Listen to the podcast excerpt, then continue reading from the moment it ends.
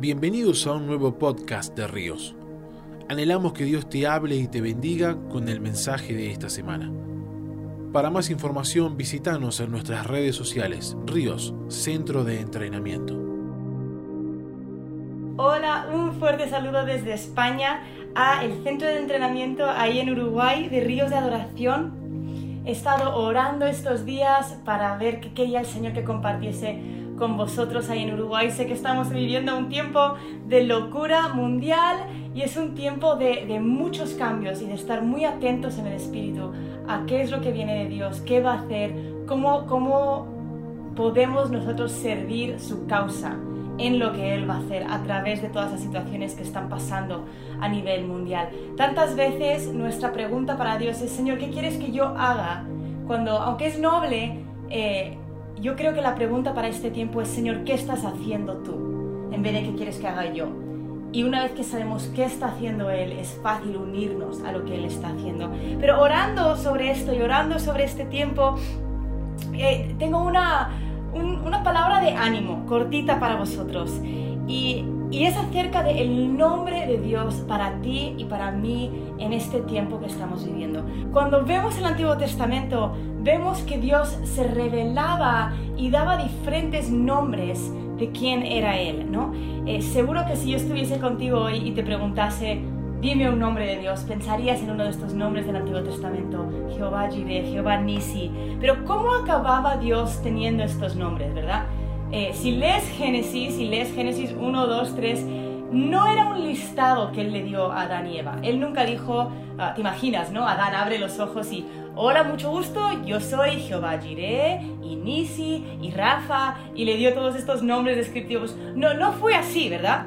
Sino que Dios fue revelando quién era Él, y conforme Él revelaba su identidad, revelaba con, con su provisión, por ejemplo, o con su sanidad, revelaba un nombre.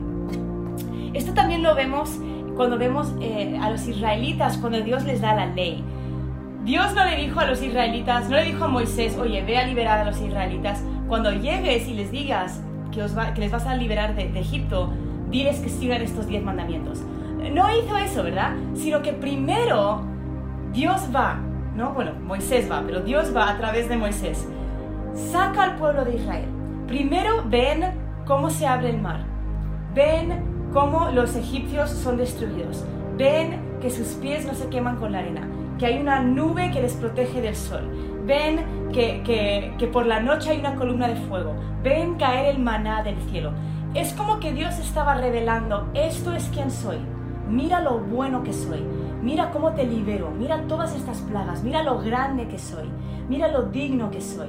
Y una vez que ellos habían visto todas estas, estas, estas cosas que Dios estaba haciendo, entonces Dios dijo, ok, ahora voy a dar la ley porque vas a entender a raíz de, ok, me has protegido, has provisto, me has protegido mis pies, nos has defendido del enemigo, has hecho esto, esto, esto, esto, esto. Ah, entonces tú debes de ser digno de confianza. Si tú me das la ley, debe de ser que, tú eres digno de confianza, porque he visto que has provisto, entonces voy a seguir esto, porque, porque creo que esto es bueno, porque he visto que eres bueno, ¿verdad? Primero les enseñó que les amaba, luego les mostró lo que tenían que hacer. Y de la misma manera, vemos vez tras vez eh, en la Biblia que Dios revelaba quién era Él a través de una experiencia.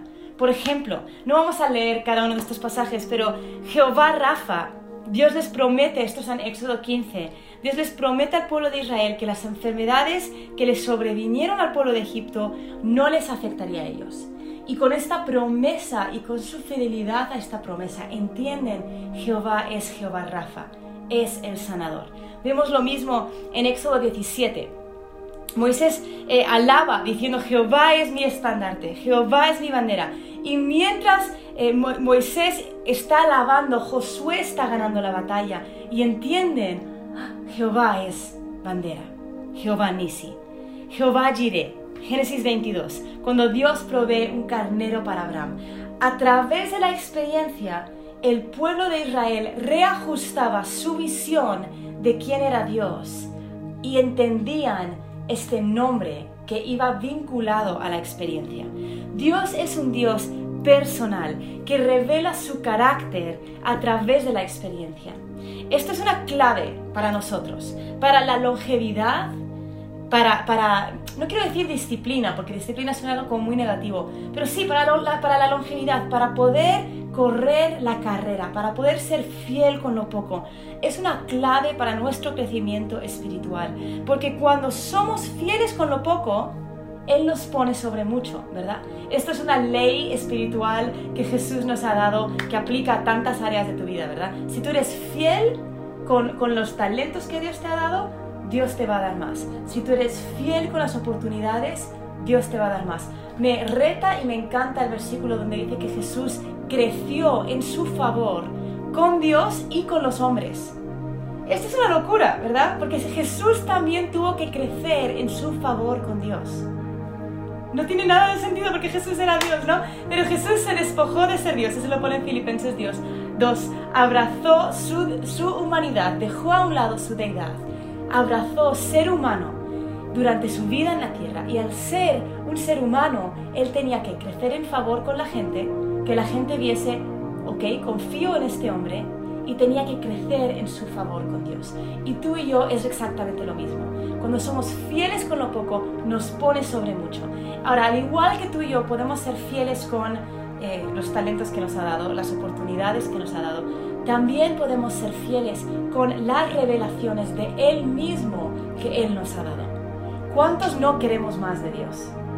Si tú quieres más de Dios, sé buen mayordomo con lo que Dios te ha revelado de quién es Él. Porque cuando eres un buen mayordomo de la revelación de quién es Él, Él te va a revelar más de quién es Él.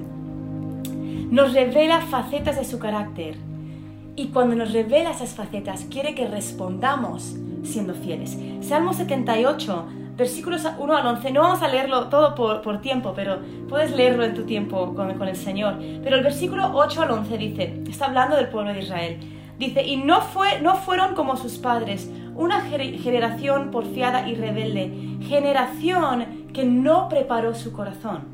Y luego dice, olvidaron sus obras, hablando de las obras de Dios, y los milagros que les había mostrado. No tenemos tiempo para entrar en todo esto, pero si tú estudias el Antiguo Testamento, ¿no? Eh, un ejemplo fácil es en los libros de crónicas y libros de reyes que dice, fulanito fue rey de Israel o fulanito fue rey de Judá, hizo lo que agradaba al Señor o hizo lo que desagradaba a los ojos del Señor. Hizo lo bueno, hizo lo malo, hizo lo malo, hizo lo bueno. Cuando tú ves la decaída del pueblo de Israel, el rey que hizo malo y el siguiente que hizo malo y el siguiente que hizo malo, está directamente vinculado a lo que dice este Salmo 28, 78, olvidar las obras de Dios y los milagros que había mostrado. Cuando nosotros somos conscientes de qué ha hecho Dios, los milagros que Él ha hecho, es una clave para nuestra longevidad espiritual. Y, lo vemos, eh, para mí uno de mis reyes favoritos en, el Antiguo Testamento es Josías, ¿verdad? Josías es creo que cuarta generación de hizo lo malo delante del Señor, hizo el hijo, este, el, abuelo hace lo malo, el hijo hace lo malo, el otro hijo hace lo malo, y de repente llega Josías y en un momento de lucidez, leyendo la palabra, dice, ¡Ah! esto es lo que hizo Dios, y es como que se recuerda de lo que hizo Dios, de lo que habló Dios, de lo que ordenó Dios, y alinea a todo el pueblo basado en recordar lo que hizo Dios. Acabamos de ver que Dios, eh, ver a un Dios que revela su carácter, ¿no? Como sanador, como estandarte, como proveedor. Y luego vemos que olvidaron sus obras y los milagros que le había mostrado y no contaron a la generación venidera las alabanzas del Señor. Eso está en el versículo 11 del Salmo 78. No contaron. Dios hacía algo y su gratitud, la gratitud del pueblo por lo que Él había hecho, no duraba porque no mantenían el recuerdo de lo que Dios había hecho vivo no contaban a las generaciones venideras lo que Dios había hecho. Ahora vemos algo parecido en el Nuevo Testamento, obviamente en una escala mucho más pequeña, porque no tenemos la historia de todas las generaciones como tenemos eh, en el Antiguo Testamento. Pero en Marcos 8, del 1 al 10, que no vamos a leer, Jesús multiplica siete panes y, los peces y multiplica tanto que alimenta a más de 5.000 personas y sobra comida Y, lo había hecho dos veces, ¿verdad? Pero justo Marcos 8, 1 al 10, Jesús hace esto. Y los discípulos están ahí. Y yo me imagino a los discípulos como repartiendo el pan y de repente diciendo hay más y repartiendo el pan y repartiendo los peces y, y terminando y viendo que sobraba y viendo a la gente comer y pensar cómo pasó esto. Y termina en versículo 10 y empieza en el versículo 14 esta historia que vamos a leer. Dice, y se habían olvidado de tomar panes y no tenían consigo en la barca sino solo un pan. Y él les encargaba diciendo, tened cuidado, guardaos de la levadura de los fariseos y de la levadura de Herodes. Y ellos discutían entre sí que no tenían pan. Dándose cuenta Jesús, versículo 17, les dijo, ¿por qué discutís que no tenéis pan? ¿Aún no comprendéis ni entendéis? ¿Tenéis el corazón endurecido? Teniendo ojos no veis y teniendo ojos no oís, no recordáis cuando partí los cinco panes entre los cinco mil, cuántas cestas llenas de pedazos recogisteis y ellos dijeron doce. Y cuando partí los siete panes entre los cuatro mil, cuántas canastas llenas de pedazos recogisteis y ellos dijeron siete y les dijo, aún no entendéis. Ahora, obviamente en esta historia Jesús no estaba hablando de no tener pan, sino que está avisando a sus discípulos de que tengan cuidado con la levadura de los fariseos y de Herodes, que tengan cuidado con una enseñanza errónea que podía afectarles a largo plazo. Pero cuando ve su reacción, esto es súper clave, cuando Jesús ve la reacción de los discípulos de no recordar lo que él había hecho, tuvo que rebajar su enseñanza. O sea, Jesús les quería graduar a nivel universitario y hablarle del peligro de la levadura de, los, de Herodes, la levadura de los fariseos, y se dio cuenta, no han sido buenos mayordomos con la revelación que acaban de ver de mí tengo que volver, vamos a volver a primero de kinder, ¿no? O de párvulos, o no, eh, sé, no sé cómo serán las, eh, los cursos ahí en Uruguay, ¿no? Pero tuvo que volver a una enseñanza elemental. La reacción correcta de los discípulos tendría que haber sido la reacción del pueblo de Israel en, saliendo de Egipto, en el desierto, cuando reajustaban su mente al ver eh, un milagro y algo que Dios había hecho. El pueblo de Israel ve, Dios, eh, Abraham, por ejemplo, ve que Dios provee el carnero y dice, ah, Dios es Dios proveedor. El pueblo de Israel ve la bandera de victoria cuando Moisés adora y dicen, ah, Dios es bandera. El pueblo de Israel ve que no se queman sus, sus, pies, que las enfermedades que vinieron sobre el pueblo de Egipto no les afectan a ellos y dicen, ah, Dios es Jehová Rafa, Dios es sanador. Cambiaron, reajustaron. ¿Qué estaban haciendo? Estaban siendo mayordomos de una revelación del quién era Dios, para que así, siendo buenos mayordomos, Dios pudiese revelar otra faceta de su carácter. Yo quiero proponer que la reacción correcta de los discípulos tendría que haber sido, ¡Ah! Jesús no es solo maestro. Solo le veían como maestro, ¿verdad? ¡Ah! Jesús no es solo maestro, es el que multiplica pan. Por lo tanto, al reajustar mi visión basado en una experiencia, la próxima vez que yo esté con Jesús y que no haya pan, yo me acerco a Él no solo como maestro, sino como Jesús, el que multiplica pan. Ahora, si queremos ser gente que crece en Él y que dura y que nuestros hijos y que la gente que discipulamos, nuestros hijos espirituales, duren, según el Salmo 78, nuestra estrategia debería de ser recordar lo que Él ha hecho y hablarlo a la siguiente generación. Un ejemplo de esto en nuestra vida diaria. Digamos que tú te acercas para orar por alguien. Mira, yo me acuerdo hace unos años, eh, estaba aquí en una iglesia aquí en Madrid compartiendo, no era mi iglesia local, me habían invitado a otra iglesia. Y había una señora, aquí en, España tenemos, eh, es, es, especialmente Madrid, es una ciudad súper diversa, hay muchísimas razas. Mira, abajo, mis vecinos de abajo son paraguayos, mis vecinos de al lado son brasileños, luego tengo unos españoles, obviamente, españoles arriba, enfrente tengo unos indios, hay gente de todos lados. Eh, y estaba en esta iglesia y había una señora africana, así grandota, con su vestimenta, yo creo que era nigeriana, colorida, y ella se acercó conmigo al final de la reunión y dijo, yo tengo muchísimos problemas de rodilla. Y yo oré, es una larga historia, pero oré por su rodilla y no pasó nada, no se sanó. Y yo le dije, mira, Jesús oró dos veces por el hombre ciego, oró por un señor y dijo, oye, ¿cómo estás? Y el, el ciego dijo, veo a gente como árboles. Y Jesús volvió a orar. Entonces yo le dije a la señora, mira, si Jesús oró dos veces, nosotros también podemos orar dos veces. Entonces volví a orar, Señor, sana esta rodilla. Nada. Y esta señora estaba en lista de espera para eh, eh, cartílago, para una prótesis en sus rodillas. si no recuerdo eran las dos, pero especialmente la, la derecha. Eh, estaba en lista de espera, o sea, ya había tenido un diagnóstico, ya sabía que sus rodillas estaban fatal y estaba esperando esto, ¿no? Entonces volvimos a orar, volvimos a orar como 40 veces, yo no sé cuántas veces oramos, Estuvimos como 5 o 10 minutos, se iba uniendo gente que iba saliendo de la iglesia. Y yo iba diciendo, oye, ora tú, ora, ora por sus rodillas, oye, ora tú.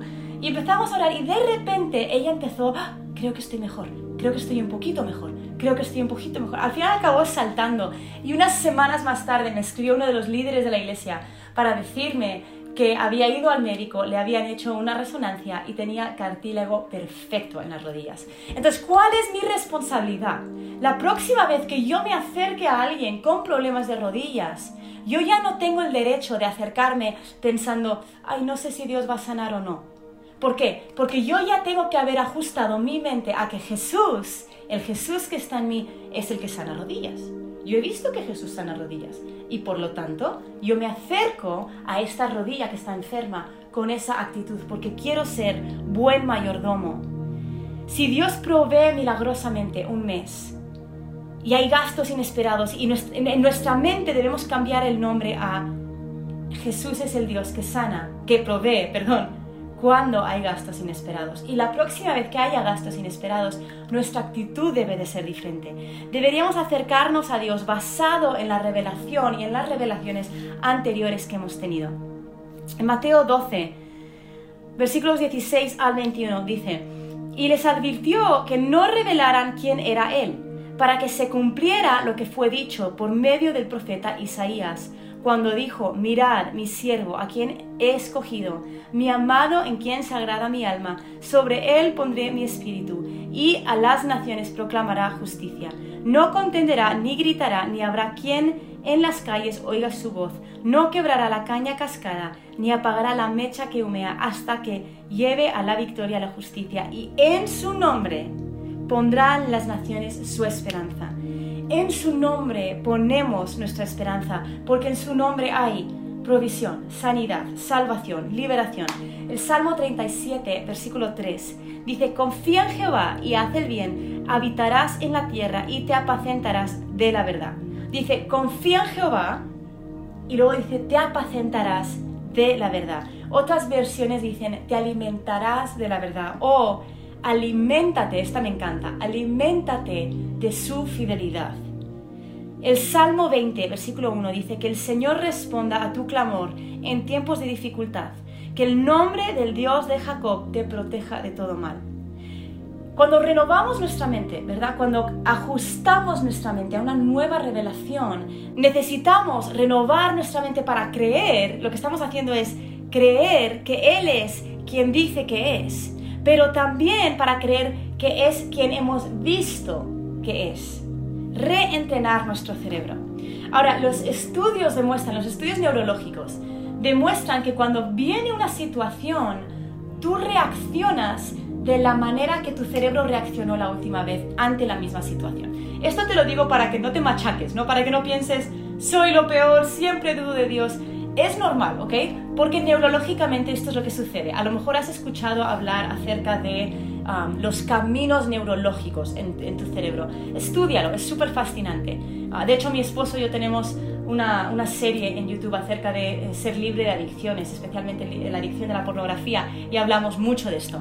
Pero lo que, lo que son en esencia los caminos neurológicos es que cuando tú haces algo por primera vez, es un poco como caminar en un bosque. Si tú caminas en un bosque la primera vez, todo es nuevo, ¿verdad? Y vas aplastando el césped y vas aplastando las plantas, pero la siguiente vez que tú entras en ese bosque, lo natural va a ser caminar por el mismo camino, porque ya es más fácil caminarlo. Entonces pasa lo mismo en nuestro cerebro, por eso hay, es, difícil para que algunas personas em, rompan con, alguna adicción, porque a lo mejor digamos que eh, cuando estabas deprimido la primera vez no sabías qué hacer, estabas triste y comiste es un mecanismo de defensa y el comer crea, eh, desata algunas hormonas en tu cerebro, hace que tu cuerpo haga cierta cosa ¿Qué pasa? La siguiente vez que estás deprimido, a lo mejor dices, bueno, me sentí un poquito mejor la última vez, entonces voy a comer. Y empieza a ser un camino neurológico. Luego a lo mejor tú le das tu vida a Cristo, eres libre de la depresión, ni siquiera te deprimes, pero tienes un pequeño mal día en el trabajo, lo cual todos tenemos, y tu cerebro automáticamente te lleva a comer. ¿Por qué? Es un camino neurológico. Entonces, ¿por qué te cuento esto? Porque pasa lo mismo, digamos que ah, en una situación difícil económica te estresaste, lloraste, llamaste al pastor, llamaste, pidiste oración, no sé qué hacer, no sé qué hacer, y Dios proveyó milagrosamente. Y fue un milagro. Y celebraste. ¿Qué pasa? La siguiente vez que tú te enfrentes a esa situación, la reacción natural va a ser el llamar al pastor, el pedir oración, el no sé qué hacer, porque tu cerebro ya creó ese camino neurológico. Es algo científicamente demostrado. Pero ¿qué nos invita a Dios a hacer?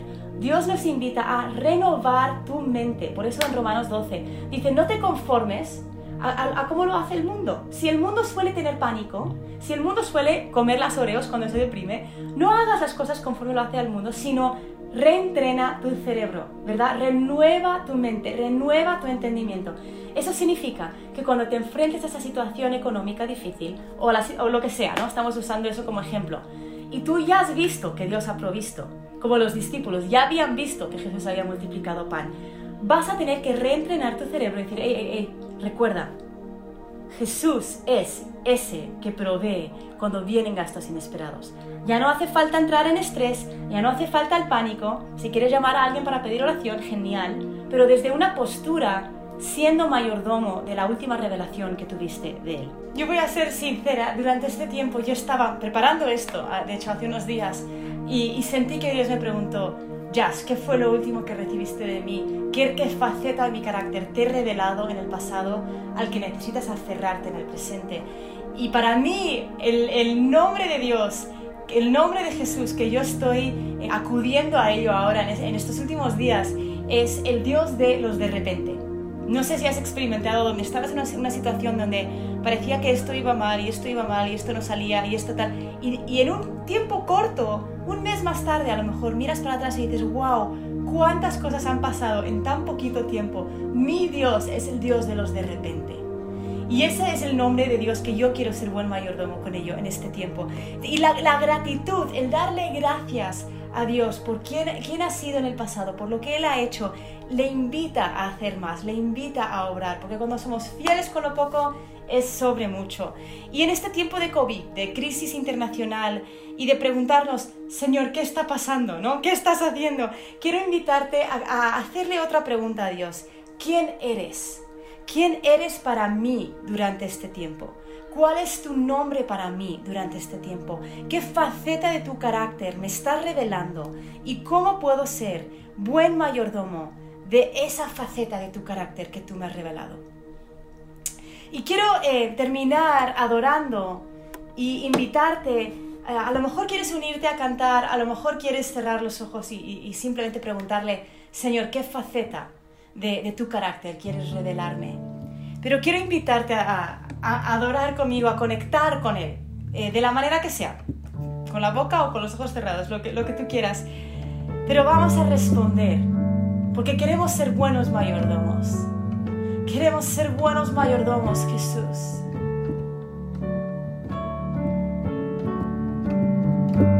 Queremos ser buenos mayordomos de lo que tú nos has revelado de ti.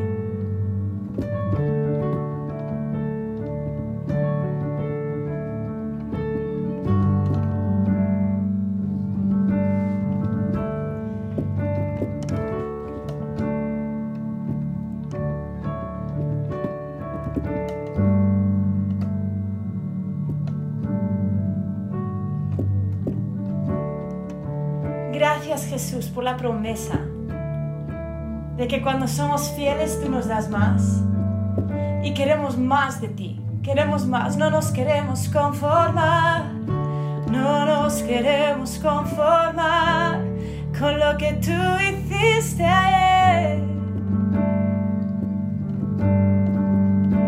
No nos queremos conformar,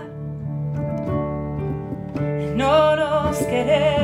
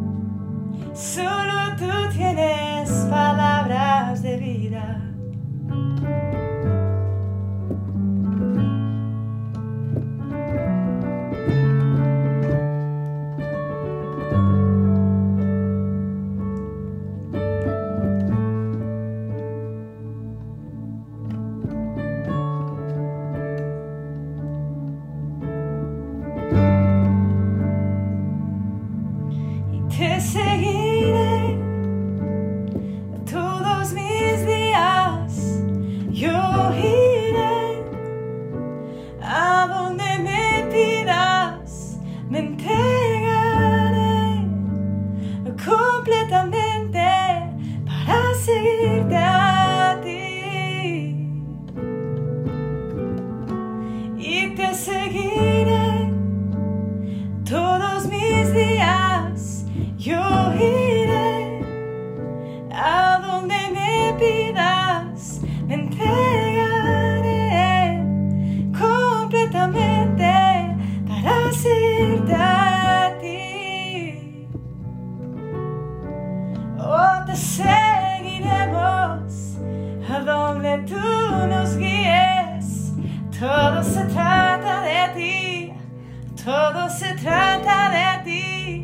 tough.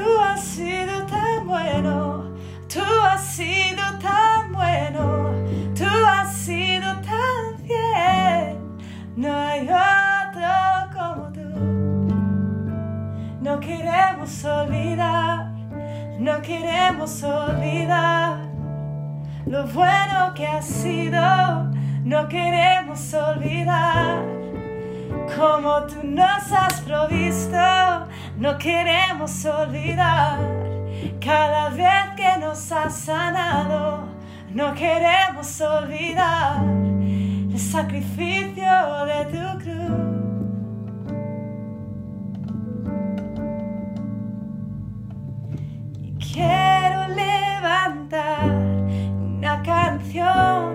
gratitud quiero ofrecer ante tus pies mi adoración. Quiero levantar una canción de gratitud.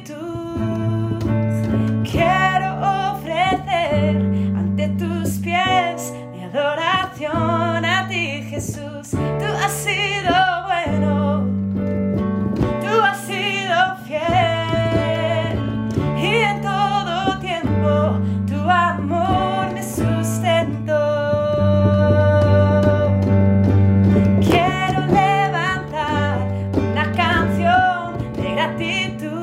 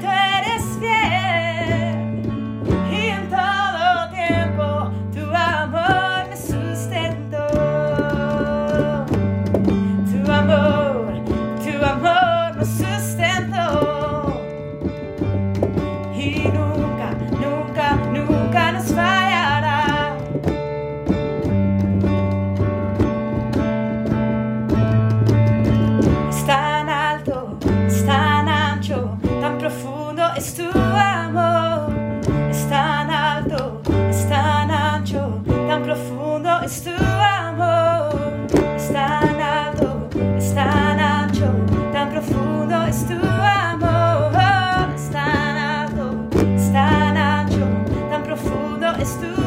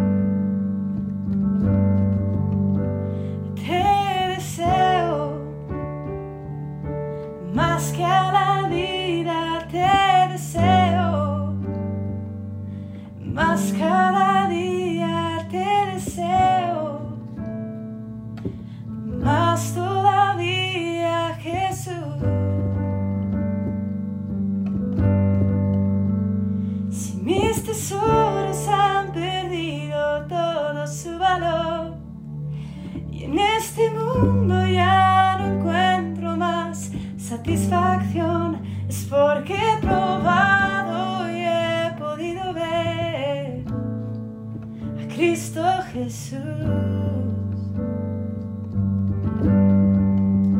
Si todo es nada comparado a lo que hay en ti, lo que estimaba ya no es importante para mí, es porque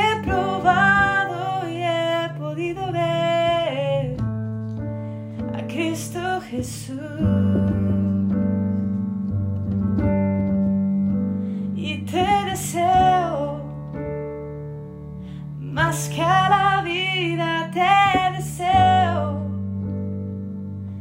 más cada día, te deseo más todavía, Jesús. Si todo es nada, si tú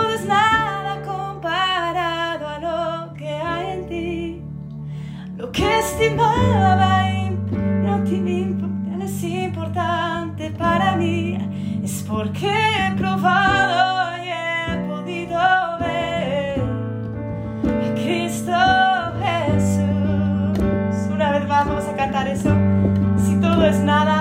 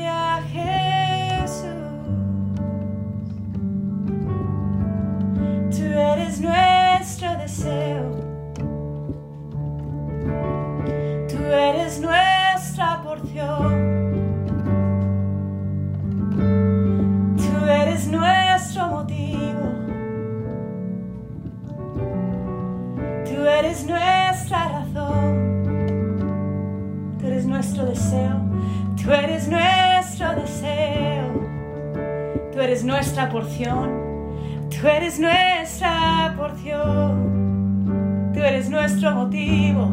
Tú eres nuestro motivo y nuestra razón. Tú eres nuestra razón. Todo se trata de Él. Tú eres nuestro deseo, Jesús. Tú eres nuestra porción. Tú eres nuestro motivo. Tú eres nuestro motivo y nuestra razón. Tú eres nuestra razón. Tú eres nuestro deseo. Tú eres nuestro deseo. Tú eres nuestra porción. Tú eres nuestra porción. Nuestro motivo. Tú eres nuestro motivo. Tú eres nuestra razón. Tú eres nuestra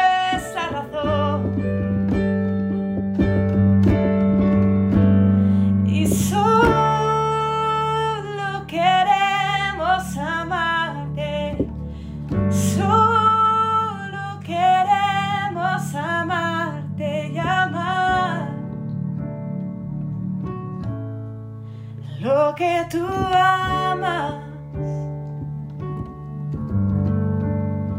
Y solo queremos amarte. Solo queremos amarte y amar lo que tú amas. Una vez más, solo queremos. Y solo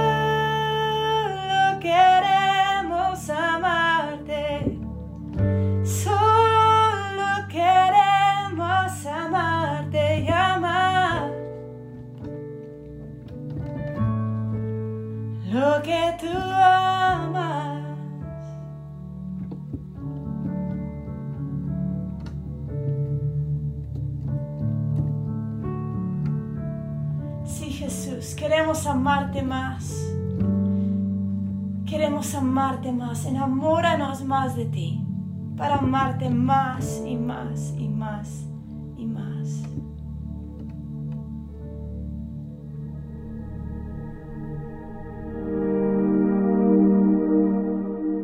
Gracias por haber compartido este mensaje con nosotros. Para más información visítanos en nuestras redes sociales, Ríos, Centro de Entrenamiento.